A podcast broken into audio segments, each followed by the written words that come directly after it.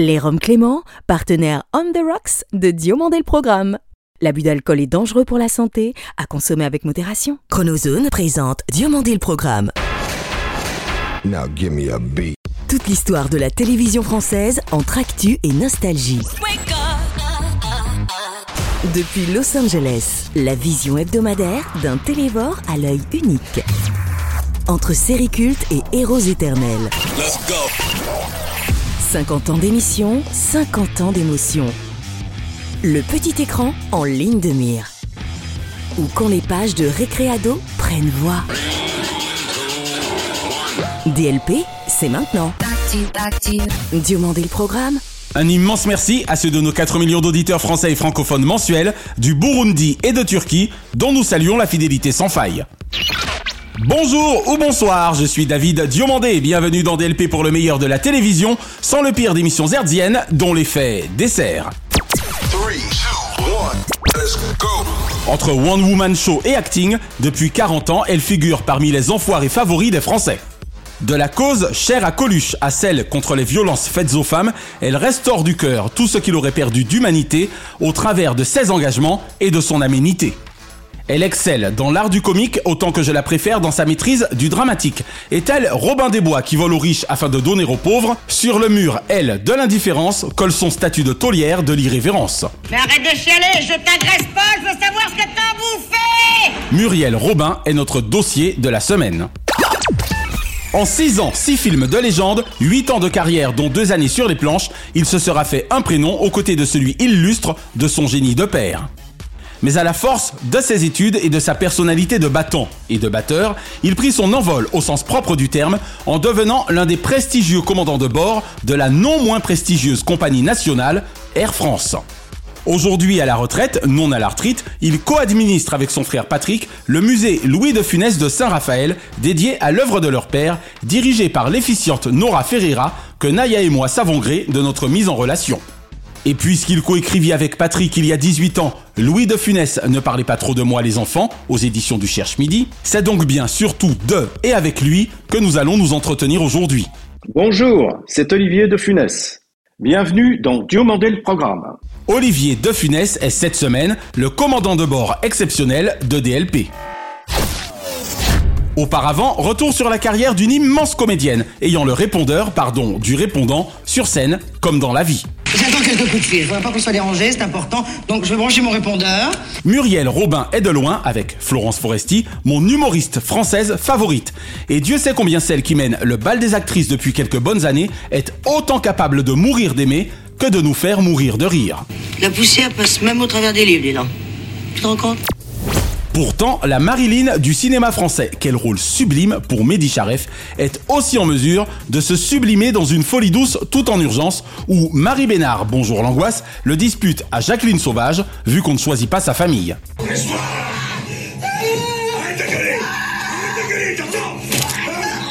C'était lui ou moi, aurait pu dire la Robin à Michel Larocque en parlant de Pierre Palmade quant à la mise en scène de l'heure d'hiver, ils s'aiment. Voilà, c'est fini. Là, là, là, je trouve qu'il l'a pas bien raconté, là. Quand tout m'énerve, le noir ou l'addition suffisent à me rendre le sourire et à me rappeler combien, même toute seule comme une grande, Muriel Robin est véritablement l'humoriste comédienne française à appeler au secours lorsque les enfoirés du cynisme en font des leurs. Vive les Noirs les, les parents de cet homme de couleur, ils sont noirs. Eh oui, eux aussi. Mais ils le savent. Depuis le petit théâtre de Bouvard, les malheurs de Sophie font le bonheur de Muriel et le nôtre. Et pof, les doutes ne sauraient être permis sur une Muriel Robin certes fragile, mais à l'humour agile et à l'amour de son public acquis, à la scène comme à la ville. Mes deux amis, je dirais, parce que j'étais plutôt une solitaire quand j'étais enfant puis ado, c'était la musique, ça m'a aidé à vivre, et le cinéma. Il y a du schtroumpf dans le dortoir des secondes, ils se bagarrent à coups de flotte et ils enferment le guénec dans les cabinets. Bonjour Olivier de Funès. Bonjour David, Merci d'avoir accepté l'invitation de DLP. avec grand plaisir. Tu imagines notre bonheur à Naya et moi de t'avoir aujourd'hui. On devrait autant apprendre à te mieux connaître que revisiter quand même une partie de l'histoire du cinéma français. Tu en es d'accord? Oui, enfin mieux me connaître, je ne sais pas si c'est passionnant. Le cinéma français, oui. Moi, je suis persuadé qu'il y a deux trois petites choses qu'on va apprendre de toi quand j'ai fait mes recherches, j'ai été heureux d'apprendre que par exemple, la batterie n'avait pas été qu'un simple outil de gag cinématographique. Ah oui. Alors si tu veux bien, on embarque dans ton univers Oui, bah bien sûr. Alors précisément Olivier, puisque je parlais de batterie, cette dernière n'est-elle plus aujourd'hui qu'un lointain souvenir ou occupe-t-elle au contraire une part importante de tes loisirs de retraité de la navigation aérienne? Ah oui, la batterie, eh ben c'est un lointain souvenir. Allons bon. Je vais te dire pourquoi. Ouais. Parce que c'était un hobby. Je n'ai jamais été un musicien professionnel. Je tapais un peu la batterie, très bien. J'avais un petit groupe amateur, etc. Tu te souviens de son nom? Oui, les Froggies. Les Froggies, oh, Oui, c'est les mignon. Froggies, bah oui, oui. Espèce de grenouille. Et les Français vis-à-vis des Anglais, voilà. Mais voilà. Et donc, non, non, j'ai arrêté très vite parce qu'il aurait fallu, pour continuer, que je prenne beaucoup de cours, que je fasse du solfège, etc. Eh oui. Parce que c'est un instrument très compliqué, contrairement à ce que les gens pensent. Bien sûr. Et comme je n'aime pas mal jouer, quand j'entends des amateurs jouer du piano dans un salon pour nous faire plaisir, je déteste ça parce qu'on abîme des morceaux. Donc moi, j'abîmais beaucoup de choses avec ma batterie, D'accord. surtout les oreilles des voisins. Donc j'ai arrêté. Je te trouve un peu cruel concernant ces fameux amateurs parce que j'avoue que lorsque je tombe sur certaines prestations au niveau de ce qu'on appelle les pianos de gare, je suis assez surpris du niveau de certains. Oui, nous sommes d'accord. Parce que ce ne sont pas de vrais amateurs, ce sont des gens qui travaillent beaucoup la musique. Hmm. Alors même s'ils n'en font pas leur métier, mais voilà, il faut travailler beaucoup. Eh oui. Moi, je ne travaillais pas assez de la batterie. D'accord. Alors, pas du tout.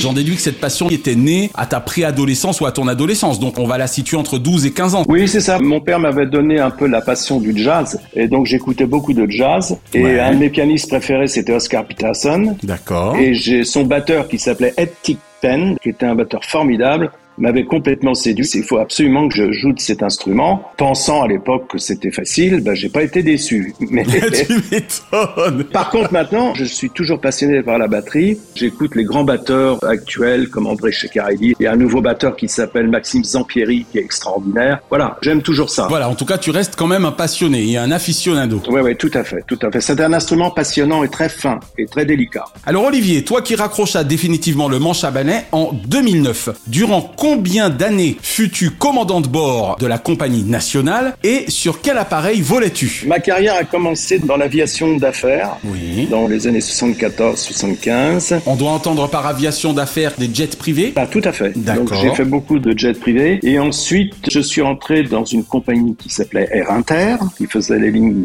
intérieures. Air Inter, ça fait drôle. voilà, qui faisait les lignes intérieures Française, françaises. absolument. Je suis rentré comme copilote sur Mercure et je suis passé euh, commandant de bord sur Super Caravelle 12. Oh mon dieu, les caravelles Ouais, ouais, ouais, ouais. Les passagers destination du vol New York 711 sont priés de se présenter porte B. Que de souvenirs Ah oui, oui, non, mais je suis pas jeune. Hein.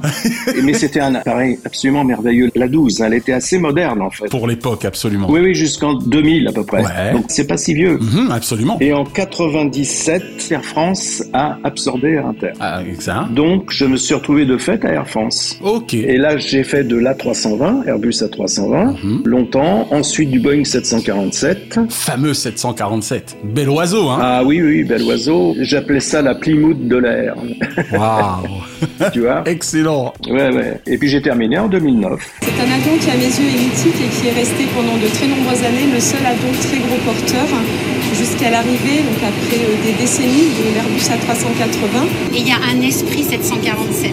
As-tu eu l'occasion de goûter à l'A380 et toujours pour rester dans les avions exceptionnels, as-tu connu de près ou de loin l'un des Concorde? L'A380, je l'ai connu deux ans avant mon départ. Je n'ai pas pu voler dessus parce qu'il y a des listes d'ancienneté, etc. Il faut un minimum de 5 ou 6 ans de compagnie encore pour pouvoir changer de machine. Aïe aïe aïe. Donc tu as pu au moins sans doute visiter un cockpit. Oui, bien sûr. Bah, tout ce qui était cathédrale, je visitais. hein. La cathédrale, c'était le 47. Et puis, il y a eu la cathédrale à 380. Donc, c'était magnifique à l'intérieur. L'A380, un avion hors norme. Avec ses 80 mètres d'envergure, c'est le plus gros avion commercial du monde. Il peut embarquer jusqu'à 853 passagers et parcourir 15 000 km sans escale. On se sent Dieu à bord d'un avion, indépendamment du fait qu'on a effectivement plus de 300 vies entre les mains. Il y avait une farce là-dessus. En fait, tous les commandants de bord d'Air France se prennent pour des dieux.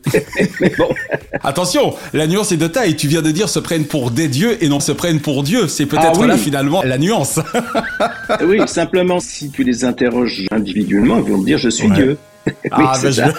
je... ça peut se comprendre. Concernant le Concorde. Non. Non, tu n'as pas eu ce bonheur. Alors pour en revenir à tes fameux vols d'affaires, évidemment je ne te demanderai pas de dévoiler quelque identité que ce soit de client, mais simplement te demander quelle clientèle tu transportais. Dans les années 70, euh, c'était plutôt une clientèle d'hommes d'affaires. Classique on va dire. C'était un peu le début de l'aviation d'affaires en France. D'accord. Je transportais beaucoup d'ingénieurs, de pétrole, etc., pour les emmener un petit peu partout à l'international. Bah tiens, une question que je peux m'autoriser, Oui. et paix à son âme, as-tu eu le bonheur de transporter Bernard Tapie par exemple Ah, pas du tout, mais j'ai transporté le baron Bic. Oh mon dieu le baron Bic Monsieur Un homme charmant. Et alors, ce qui était drôle, je l'emmenais un peu partout, surtout qu'il allait à la chasse en Espagne. On l'emmenait avec ses fusils qui valaient une fortune. Les fusils valaient presque aussi cher que l'avion. Les choses à ne plus dire. Ah oui, déjà l'avion qui pollue, les fusils qui tuent, c'est pas terrible ça. L'anecdote qui est drôle, c'est que il avait une maison à côté de Toulon à Hier. Ouais. Je le descendais souvent à l'aéroport d'hier. Il dit venez, on va faire le marché. Euh, Il était vraiment charmant, mais il était radin. Aïe aïe aïe. Et c'est terrible. Il- Il discutait le prix des tomates. C'est- mais oui, monsieur le baron, c'est 2 euros. Ah, mais c'est trop cher. C'est sans doute le chic pour un milliardaire, j'en sais Oui, rien oui. moi. Alors, il discutait prix des tomates et des endives et il mettait ça dans le coffre de sa Rolls pour repartir chez lui. C'est surréaliste Olivier. ben oui, mais on en apprend dans l'aviation. Ah, tu m'étonnes. En tout cas, une chose est sûre, tu me l'autoriseras. Visiblement, le baron Bic n'était pas un homme rasoir. Ah, oh là, oh là là, elle est parfaite. Marcel Bic, effectivement, en voyant une brouette et la roue de la brouette qui est entraînée, a imaginé, a vu l'encre qui était entraînée par la bille du Le stylo bille. roulement, Tout à le fait. roulement. Le roulement. Alors Olivier, de tes huit années d'expérience cinématographique et théâtrale, quel souvenir conserves-tu et quel est le meilleur d'entre eux Là encore, c'est un petit peu comme la batterie. J'étais pas un vrai professionnel. Ouais. Les films, je les tournais pendant les vacances. Oui, forcément. J'ai envie de dire pendant les grandes vacances. Et voilà, pendant les grandes vacances, Ouais. le film. À la fin, j'en ai fait un petit peu un métier parce que j'avais fait le cours Simon à la sortie du bac. Ouais. Et j'ai tourné encore deux, trois films comme ça. Mais j'ai un souvenir global. C'était formidable, quoi. Pendant les vacances, j'adorais ça. Puis je voyais Génial. mon père tourner. Au moins, tu réponds à une question que je m'étais toujours posée. Pour le coup, de toute évidence, il ne s'agissait pas pour toi de ne faire que plaisir à papa. Tu as également pris un véritable plaisir à tourner. Ah, bien sûr. Ah, jamais, c'était pas le genre de la maison. C'est génial. Mon père n'aurait jamais imposé quoi que ce soit, mais surtout pas. Donc c'était très sympathique. Le meilleur souvenir que j'ai peut-être, parce que ça alliait la musique et le cinéma, c'est l'homme L'homme orchestre. orchestre, et oui. Dis donc, toi. Bonjour, mon oncle. Comment allez-vous? On n'a pas le temps. La télépathie, allez hop, qu'est-ce que je pense?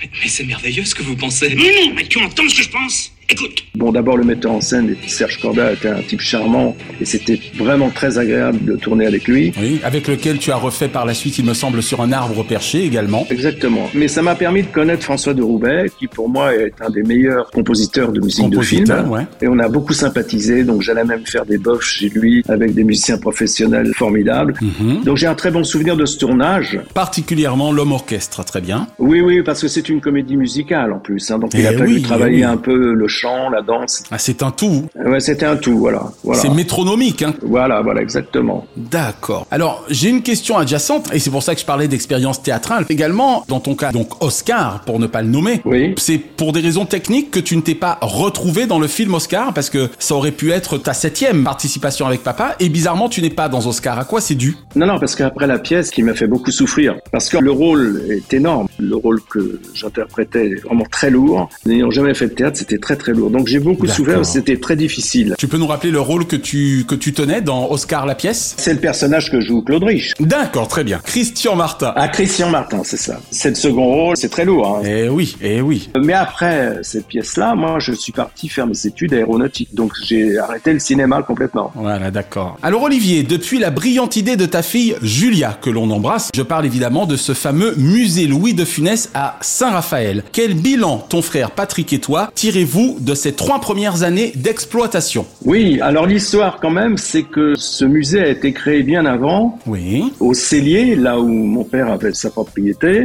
et ça a été créé par des habitants du Cellier, monsieur et madame Duringer, qui ont eu cette idée de créer un musée qui a très très bien fonctionné. Merci d'avoir répondu euh, au- à l'équipe du musée euh, quand il a fallu euh, lancer ce projet d'installation à Clermont. Vous avez répondu présent. Et il se trouve que le propriétaire des locaux a doublé son prix, donc le musée été obligé de s'arrêter assez rapidement. Donc il a fallu déplacer le musée. Alors ce qui aurait été sympa, c'est d'aller à Saint-Tropez, parce que ça avait du sens. Ben oui, forcément. Et la mairie de Saint-Tropez n'en avait rien à faire. Ah mais c'est incroyable. N'a absolument pas répondu. C'est pas grave. Et puis il se trouve que ma fille, Julia, donc qui est philosophe et qui fait des conférences, Oui. a fait une conférence à Saint-Raphaël et elle a rencontré le maire de Saint-Raphaël. Frédéric Masquelier. Exactement. Et qui a répondu lui tout de suite présent. Non, tu crois? Alors que Saint-Raphaël n'avait pas un sens réel. Oui, parce que inutile de te dire que moi, il y a trois ans, je me suis quand même un peu bêtement posé la question de savoir pourquoi Saint-Raphaël. Mais bon, je me suis dit, bon, il y a sans doute une raison. Et la grande raison, c'est que cette mairie, le maire, Frédéric Masquelier, et toute l'équipe de la culture, sont des gens extrêmement performants et ils ont tout de suite dit oui. Ils ont dit mais ça peut être formidable parce que voilà, il n'y a pas de raison non plus. hein. Il y a Ah des oui, musées partout euh, de gens qui pas vécu. On a donc transféré toutes les choses du musée à Saint-Raphaël et ça a été très bien fait, très bien monté. Et depuis trois ans, il y a une gestion extraordinaire. C'est très bien fait. C'est un musée qui est sympa, L'occasion pour nous d'embrasser tous les trois avec Naya Nora Ferreira, Oui. qui d'ailleurs nous a mis en relation et qui en est la directrice. qui est la directrice et qui fait un boulot formidable parce que c'est très très fidèle à ce qu'était Louis. J'ai l'honneur donc euh, aujourd'hui d'inaugurer ce musée. Ce musée a été réalisé en six mois. C'est le vôtre, c'est le nôtre, il est superbe, drôle, Souvent, je ne dis pas mon père, je dis Louis. D'accord. Parce que quand c'est du métier, Louis appartient à tout son public. D'accord. Donc c'est très fidèle à ce qu'il était, au cinéma, mais aussi dans la vie. C'est très touchant, les gens sont enchantés, il marche formidablement bien. On rappelle qu'il y a 400 mètres carrés quand même hein, qui lui sont dédiés. Ce n'est pas anecdotique. Oui, oui, mais il y a des choses très amusantes pour les enfants. On l'entend au téléphone, on décroche, on entend sa voix. Enfin, c'est très très sympa. C'est un succès fou, quoi. Ça marche très très bien. Merci d'ailleurs d'avoir si gentiment accepté d'être notre invité en ce jour, hélas tristement symbolique du 40e anniversaire de la disparition du grand Louis, comme tu le disais toi-même, en ce 27 janvier 2023. Mais on rappelle que depuis le 26 juin de l'an dernier, Nora et toi, euh, avec Julia, vous avez lancé donc cette très très belle exposition temporaire qui s'appelle Louis de Funès en fait tout un plat, qui se poursuit jusqu'au 31 mai prochain. Exactement. Avec le chef Yannick Aleno. Bah oui, voilà, le pauvre Yannick qui a eu des gros, gros Ah oui. soucis, oui. Je peux même pas y aller, moi, il n'y a pas de place.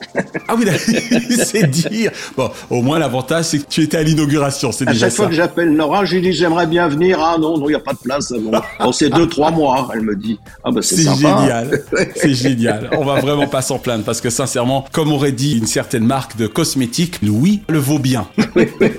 Alors on en arrive à la question subsidiaire. Alors Olivier, y aurait-il rétrospectivement un film de son exalogie que le spectateur Olivier de Funès regrette d'avoir tourné et un film avec Louis de Funès dans lequel l'ancien comédien Olivier de Funès regrette de n'être apparu. Euh, Je vais faire une réponse très complexe qui va prendre à peu près 30 minutes, mais ça va être très clair. Quand j'ai quitté ce métier jusqu'à maintenant, j'ai toujours pensé que je n'avais pas suffisamment de talent pour faire un très bon acteur, un très bon comédien. Je peux te garantir que pour un amateur, tu jouais certainement bien plus justement que nombre de professionnels, mais ça n'engage que moi. Tu as des noms? On se parle après l'interview. Mais à mon époque, il y avait quand même des acteurs extraordinaires là, qui avaient un caractère prononcé. C'était un peu les Mhm. voyous, hein, comme les Patrick Devers et Depardieu. Et ils étaient bien là, hein, décontractés du gland, ça c'est clair. Oui, voilà. Donc je me suis dit bon, j'ai pas ce, ce cas-là.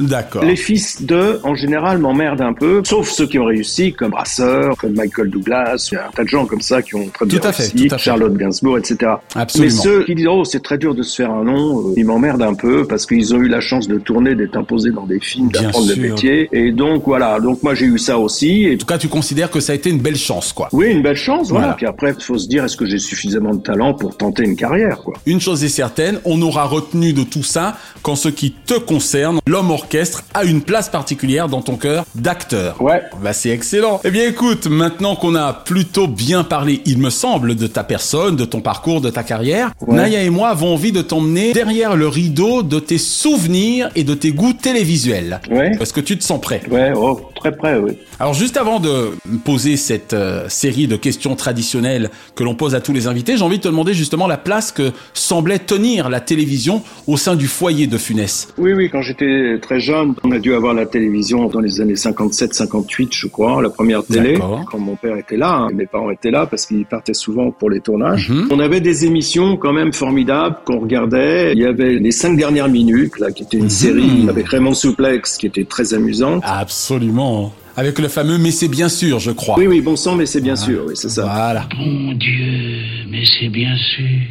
Et au tout début, quand j'étais tout petit, alors là, on regardait Mhm. 36 chandelles. Oh Avec Jean Noin. Monsieur Mireille. Pour toutes les petites ménagères de France Pour toutes les petites ménagères de France Ah, Ça fait drôle. Ouais, ouais. Transition toute trouvée pour commencer ma série de questions. Je pense Ouais. qu'on va en apprendre pas mal là encore sur ta personne. Mon cher Olivier, quelle ancienne série ou ancien feuilleton regardes-tu encore aujourd'hui ou serais-tu susceptible de regarder facilement? Alors là, Colombo. Colombo, Ah Colombo. oui, oui, oui, Colombo. oui, oui, oui. Ça, c'est ma préférée. Olivier de Funès aimant Colombo. Je suis au Nirvana. Bah oui, bah oui, bah oui. Colombo. Je trouve ça très bien fait, c'est surtout ça. hein. Les intrigues sont formidables, les scénarios sont vraiment très très bien montés. Bon, puis Peter Falk, bien sûr, il a créé un personnage extraordinaire. Mais c'est très très bien foutu. Hein. Bien sûr. Je me souviens d'un où c'était un meurtre avec un Doberman. Ah, oui, enfin, ils étaient deux, hein. Ils étaient deux Doberman et dès qu'on prononçait Rosebud, hop, ils sautaient sur le... Rosebud, Citizen Kane. Eh Oui, oui, ah, oui, Citizen Kane. Et dans le film Citizen Kane, dites-moi le mot qui était écrit sur le traîneau, le mot exact écrit sur le traîneau de Kane. Oui, certainement sur le traîneau qui est dans le musée, c'est Rosebud.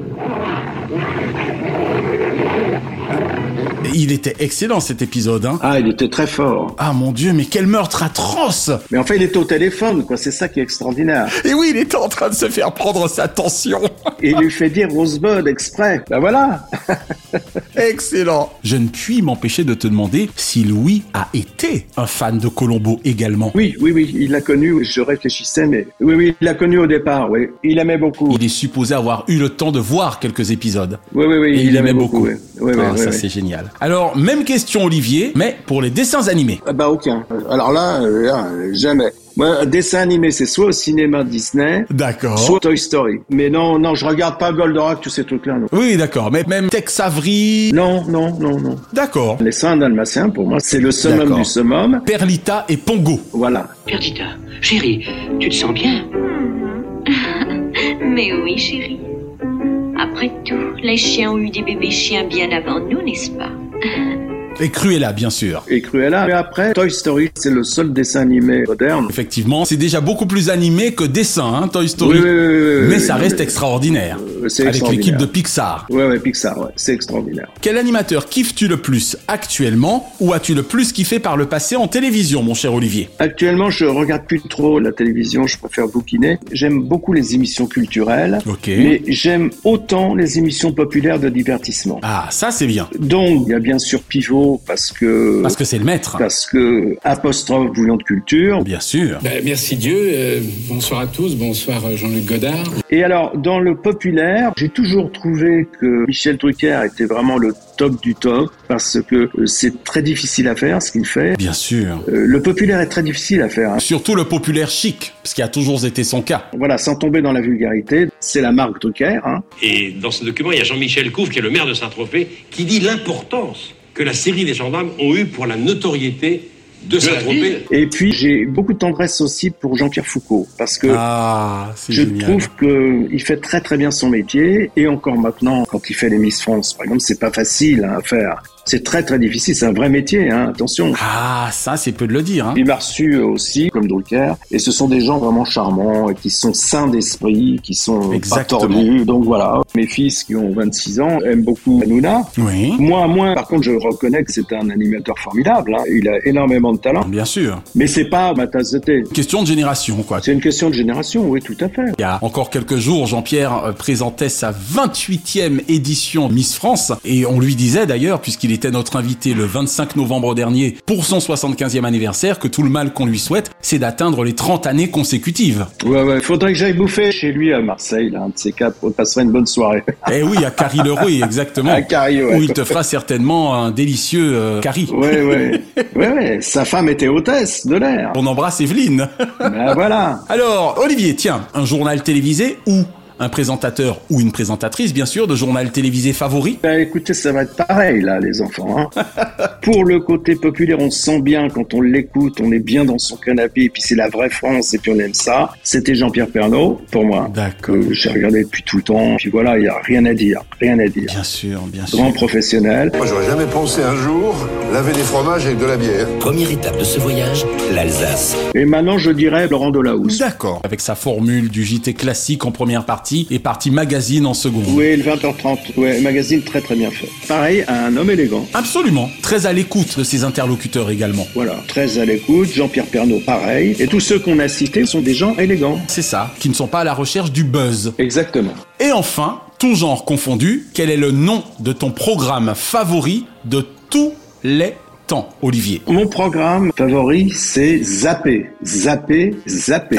oui, c'est original. c'est zapping. Voilà. Je suis pas passionné de foot, mais par contre, je suis passionné de golf. Bah, de temps en temps, je regarde le golf. Très éclectique, et puis surtout, quand je sais plus où je vais, bah, je vais sur Arte, puis je vois toujours des reportages extraordinaires. Bien sûr, d'excellents documentaires. Euh, Nat Geo, des trucs comme ça, oui, voilà. National Geographic, ouais. Les documentaires animaliers. Ça, c'est vrai que je peux rester des heures, là. Ah, ben voilà. La discrétion est primordiale pour celui qui doit tuer pour vivre. Dans la forêt, les prédateurs se doivent d'être à la fois invisibles et silencieux. S'il y avait un genre, ça serait plutôt le genre doc animalier. Oui, oui, oui. Si quand je zappe et que je tombe sur un doc animalier, je suis pris par les sentiments des animaux plus que par ceux des hommes pendant la guerre d'Ukraine. Hein. Hmm. Donc voilà, ça me plaît beaucoup. ouais. J'ai envie de te demander de t'adresser directement à nos auditeurs qui sont aujourd'hui plus d'un million à t'écouter dans 183 pays. Oui. En ce jour si symbolique du 27 janvier 2023, as-tu quelque chose de particulier à dire à ces millions de fans que nous sommes à travers le monde de l'art et du talent de ton papa, enfin de votre papa? Je souhaite à tout le monde de continuer à regarder ces films, les films de Louis. Je pense que c'est le meilleur médicament qui soit. Ça guérit énormément le cerveau, les déprimes, voire les maladies. Tu sais qu'il y a des gens, Des études des études de gens qui disent ah mais ma fille qui est très malade, quand elle voit un film de Louis, ça va nettement mieux. Oh, wow. Je crois que dans cette période très difficile qu'on vit entre les Bien épidémies, les guerres, c'est crucial de regarder Louis, hein, vraiment. Qu'est-ce que ça fait du bien? Il y en a d'autres. hein. Mais Louis, c'est particulier. Il a ce don de redonner le moral à tout le monde, Ah ouais, ah de ouais. faire oublier tous les tracas, et je leur souhaite de regarder vraiment très longtemps. Et qu'ils n'hésitent surtout pas à regarder dix fois le même film, euh, c'est encore mieux. J'en profite d'ailleurs pour rappeler Oui. que demain sera diffusé le Drucker à l'ouvrage spécial 40e anniversaire du départ de papa, Oui. que nous avons intitulé en toute modestie Louis de Funès, loin du funeste. Tu vois que ça va directement avec ce que tu viens de dire. Tout à fait, très bien. Ouais, Voilà. extra, extra. Olivier de Funès, merci d'avoir répondu aux questions de DLP. Avec plaisir, grand plaisir, et bon courage à votre entreprise, hein, ça va cartonner. Cette semaine, 7 mois quasi jour pour jour après l'inauguration de l'exposition temporaire lui étant consacrée, la Chronozone vous emmène de nouveau dans l'univers Pouic Pouic et Colérogramme des personnages cultes du plus grand génie comique français du XXe siècle et sans doute de tous les temps cinématographiques avec Charlie Chaplin, Monsieur Louis de Funès. Non, c'est... Depuis le vendredi 24 juin dernier et jusqu'au 31 mai prochain, le musée Louis de Funès de Saint-Raphaël nous convie à une délicieuse exposition mitonnée par le chef étoilé Yannick Aleno sous l'autorité experte de Nora Ferreira, directrice des lieux. Louis de Funès en fait tout un plat. Vous appelez ça un steak saignant Il est carbonisé. L'homme orchestre qu'il était avait peut-être la folie des grands cœurs d'artichaut de son potager du château de Clermont, tellement plus saine que la folie des grandeurs. Comment peut-on vivre dans un courbi pareil? Moins soupe au lait que soupe au chou, certains l'aiment froide, il paraît.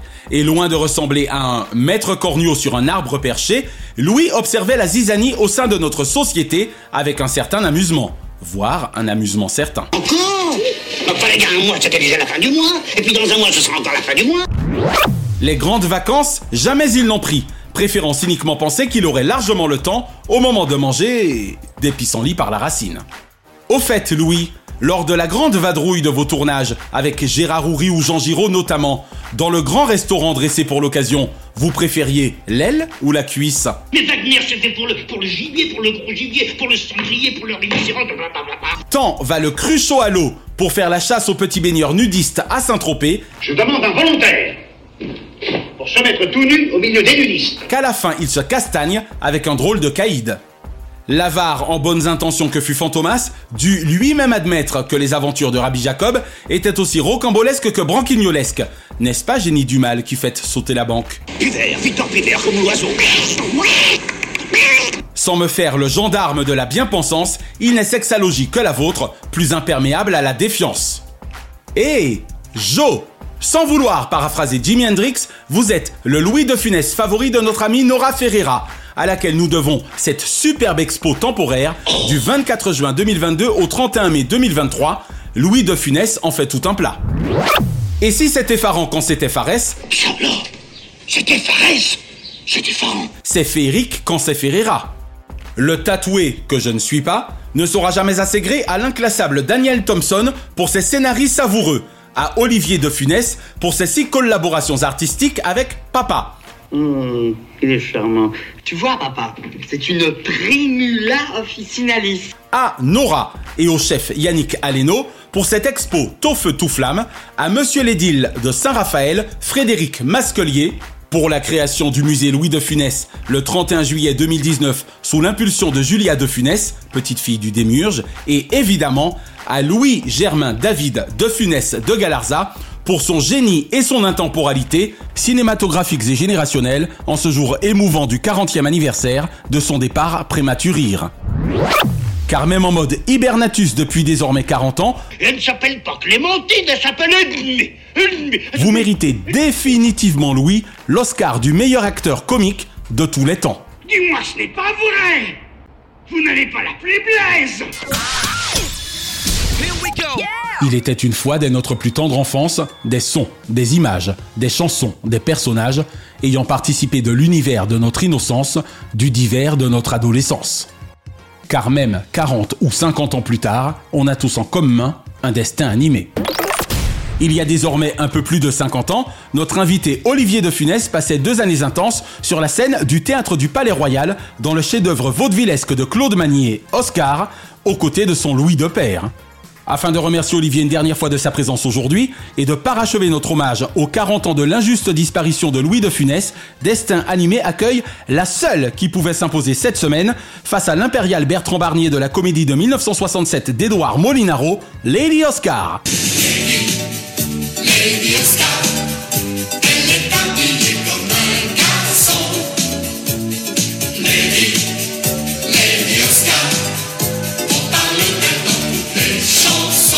Ils sont vraiment forts, ces Japonais.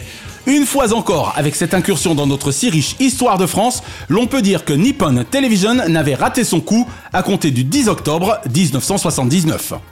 Et une fois de plus, merci Dorothée et Récréa 2, toujours aux avant-postes, de nous avoir permis de faire la connaissance d'Oscar François de Jarget, qui, son patronyme nonobstant, se trouve être une magnifique soldate, capitaine de la garde royale. Ce n'est pas possible, tu plaisantes. Non, je ne plaisante absolument pas. C'est une merveilleuse petite fille, monsieur. S'il nous fallut attendre en France le 8 septembre 1986 afin de goûter aux aventures équestres et épéistes de cette brillante stratège, les nombreuses péripéties de l'héroïne créées par Ryoko Ikeda nous tinrent en haleine 40 épisodes durant. Ainsi, le manga La Rose de Versailles devint-il une série animée des meilleures intentions? Quant à la narration de cette période du XVIIIe siècle en amont de la Révolution française, riche de soubresauts et d'événements, somme toute sombres et sots.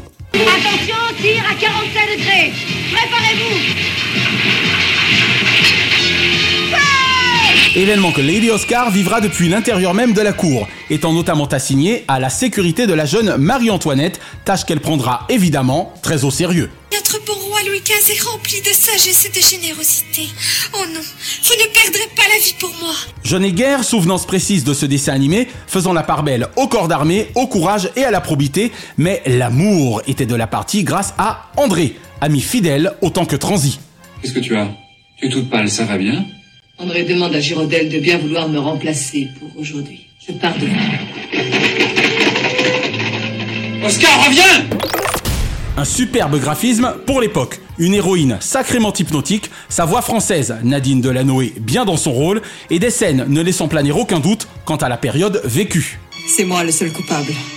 André a peut-être commis une imprudence, mais il ne doit en aucune façon le payer de sa vie. Et puis, au-delà des aventures de la valeureuse capitaine, il y avait pour nos oreilles de jeunes téléspectateurs accros aux dessins animés la voix légendaire de Jean Topard à la narration, ainsi que celle, reconnaissable entre toutes, de Marie Dauphin à l'interprétation du générique. Un jour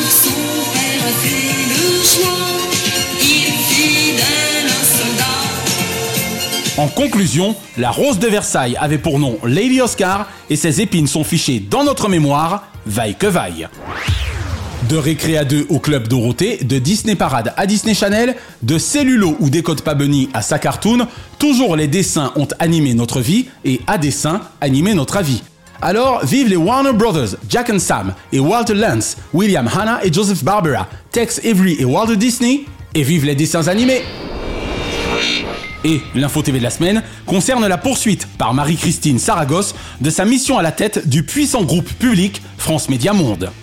Le 11 janvier dernier, et selon nos confrères de Jean-Marc Morandini.com, c'est à l'ARCOM, autorité de régulation de la communication audiovisuelle et numérique, que la dirigeante de bientôt 63 ans doit sa seconde reconduction, soit un troisième mandat consécutif depuis 2012.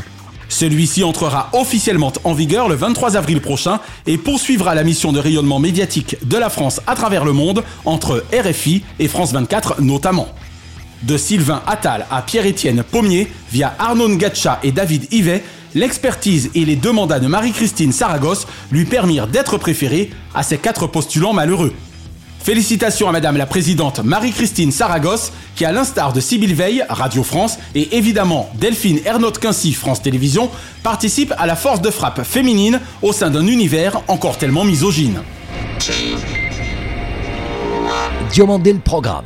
Hors changement, DLP vous suggère ce lundi 30 dès 21h10 sur TF1 la meilleure réalisation d'Alain Chabat, Astérix et Obélix, Mission Cléopâtre, dont le résultat est donc forcément loin d'être euh, nul. Clavier, Depardieu, Debouze, Chabat, Darmon, Montout, Benguigui, Claude Rich et, Monica Bellucci. Casting pharaonique pour comédie de l'année Chabatique. Souhaitons également la bienvenue avec le mot de Cambronne à Jean-Luc Lemoine et à Samedi d'en rire, la quotidienne, désormais aussi diffusée en semaine dès 20h20, évidemment sur France 3.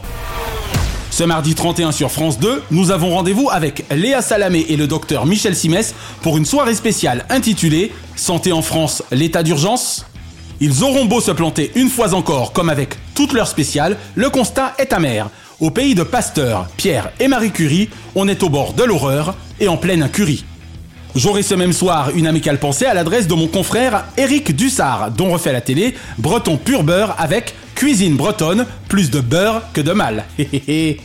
Doc par avance savoureux en attendant de recevoir Eric le 10 février prochain. Bonjour, c'est Eric Dussard. Bienvenue dans Diomandé le programme. Et ce jeudi 2 février sur M6, si nous feuilletions intimement avec Renée Zellweger, Hugh Grant et Colin Firth, le journal de Bridget Jones, entre attitude sotte et grande culotte, Bridget est en mode rigolote. Petit clin d'œil enfin à l'impact immense de Louis de Funès sur notre culture populaire au travers de quelques documentaires lui ayant été consacrés au fil des années par la télévision française, indépendamment de et parallèlement aux innombrables rediffusions de ses chefs-d'œuvre cinématographiques. Tel Louis de Funès intime de Serge Corbert en 2007, qui le dirigea notamment dans L'homme orchestre et sur un arbre perché, avec également un certain Olivier de Funès ou le superbe La folle aventure de Louis de Funès, réalisé en 2020 par Lucie Carriès et magnifiquement narré par Isabelle Nanty. Toujours en 2020, Louis de Funès, créature, créateur de Baptiste Etchegaré et Nicolas Perge. Autre doc, Louis de Funès, la comédie humaine de Philippe Azoulay, narré par Jean-Pierre Mariel, une véritable mine d'or. Enfin, parmi ces trésors d'archives riches de leurs grands témoins et des propres confidences du maître en personne, un jour, un destin, Louis de Funès derrière le masque. Ineffable moment le 11 décembre 2012 avec Laurent Delahousse et les équipes de Magneto Presse. Chaque semaine, nous concluons votre rendez-vous 100% télévision avec les bougies de ces héros. Et comme le performait si merveilleusement notre Johnny National, pour lequel vivre pour le meilleur n'était une vaine promesse, quelques cris de joie pour allumer le feu de la vie donnent également l'envie d'entendre.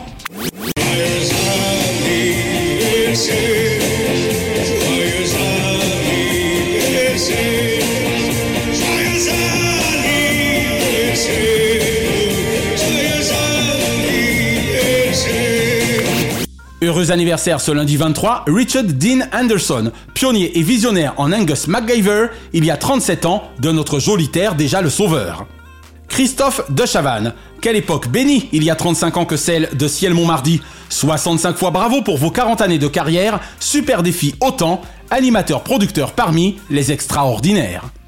Et Laurent Boyer, de De Chavannes, le jumeau astral, trois décennies de télévision quasi dédiées au musical. Tous vos amis sont là afin de vous dire 65 fois merci pour votre vie en Super 8 et profitez bien de ce jour J car les moments de vérité auprès de ces derniers passent très vite.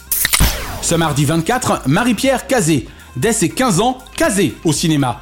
De ses jeux interdits à un humour autorisé en télévision, les petites victoires de Marie-Pierre font les grandes histoires de la dérision. Carole Varenne, le vent des moissons de programmes souffla sur TF1 durant ces 12 années de Speakrina, période nostalgique heureusement figée dans le temps grâce à Lina. Et Isabelle Motro, jamais un mot de trop de culture pub à l'émission pour tous, pour celle dont le parcours, loin d'être misérable dans le PAF, nous y tient Cosette à merveille, sans jamais en être la Cosette de Vermeil. Ce mercredi 25, Pascal Bataille, bien que le meilleur du pire lui doive beaucoup dans le PAF, aida également quelques drôles de petits champions à s'y faire une place. Florence Gentil. Sous le soleil de son gentil sourire se cache l'Oscar des souvenirs de Marc et Sophie, rue des plaisirs. Et Christophe Barbier, concentré d'intelligence non artificielle pour feu d'artifice de fulgurance dans l'audiovisuel. Ce jeudi 26, Ellen DeGeneres, bien que n'ayant vu poindre la dégénérescence de son talk, 65 fois bravo pour sa régénérescence permanente en mode rock. Ce vendredi 27, James Cromwell. De Philip Bauer à l'affaire des Panama Papers, la carrière artistique de ce grand acteur de Hollywood prendrait bien plus de 24 heures chrono pour en faire le tour, même in the mood. Et Caroline Vigneault. Avocate en diable à une époque, depuis qu'elle a quitté la robe, Caroline Vigneault croque la pomme d'humour à pleines dents, ou devrais-je dire à pleine dents, en plaidoirie dans toute la France. Ce samedi 28, Nicolas Sarkozy. Dommage que l'omniprésident d'hier ne soit plus omniprésent aujourd'hui. Depuis 10 ans, la droite enquille les défaites et à moins d'un miracle, en 2027 sera encore défaite. Et Bertrand Chameroy, un esprit fin dans un corps de métier aigrefin, dont le talent, je l'avoue, me laisse chaque soir sans voix dans cet avou. Et ce dimanche 29, Bernard Billis. Coucou, c'est moi Bernard. Je te sais magicien, mais tu as disparu depuis trop longtemps, depuis l'époque où tu me fis assister à un coucou, c'est nous. Et Tania Bruna Rosso. 45 fois merci à celle qui aime musique comme maison pour son parcours cathodique en good vibes et nouveau talent en floraison. Une pensée enfin pour les cultissimes Jeanne Moreau, Bernard Tapie et Pierre Tchernia, qui étaient nés respectivement les 23 janvier 1928, 26 janvier 1943 et 29 janvier 1928. La semaine prochaine, Damien Thévenot, 25 années d'une carrière journalistique entre culture et artistique, brillant atout de France Télévisions et de ses matinales, ayant toujours son mot à dire, même dans les jeux des copains, sera l'invité les matins de DLP. Et nous consacrerons notre dossier à Olivier Mine, l'un de ses amis du milieu, excellent animateur s'il en est, et voisin californien, nous ayant fait le bonheur de sa présence le 21 octobre dernier. Retrouvez l'intégralité des épisodes de Diomandé le Programme et DLP Vacances sur votre plateforme de podcast favorite et abonnez-vous à nos Facebook et Instagram Diomandé le Programme. À l'image de Drucker à l'ouvrage, DLP est produit par Chronozone Corp Burbank, Californie, intégralement monté, mixé, réalisé par Naya Diamond. Notre gratitude depuis la côte ouest à Fabrice Lana, Sylvain Morvan, Thierry Burtin, Jean-Guillaume Dufour, Laetitia Berry, Dundee et Dave Marsh, Mr. Splat. Bise de la capitale mondiale des médias à Kate, Sheena et Ramzi Malouki, ainsi qu'à Frédéric Dubuis, Francis Marion, Gauthier Seyss, Katia Martin et Charles Larcher pour leur précieuse confiance. Oui, mais c'était bien, c'était bien.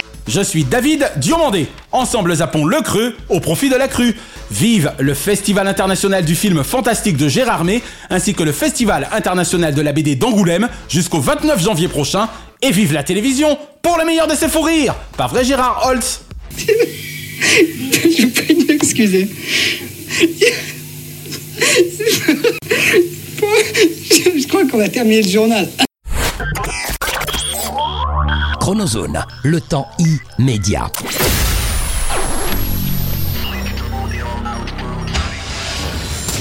Bonjour, c'est Damien Thévenot. Damien Thévenot, mais si, vous savez, euh, c'est au programme pendant 20 ans avec Sophie Davant sur France 2 et puis dorénavant co-présentateur du Télématin vendredi, samedi, dimanche avec Maya Loquet. J'ai ce bonheur de vous donner rendez-vous avec David et Naya pour Diomandé le programme. Ce sera le vendredi 3 février. Je vais avoir des plages d'émotions. Et puis on va feuilleter l'album des émissions qui ont marqué ma jeunesse et qui ont probablement contribué à faire ce que je suis aujourd'hui. Donc Diomandé le programme, vendredi 3 février. Je serai là, je compte sur vous. Merci d'avoir apprécié Diomandé le programme avec les Roms Clément. L'abus d'alcool est dangereux pour la santé, à consommer avec modération.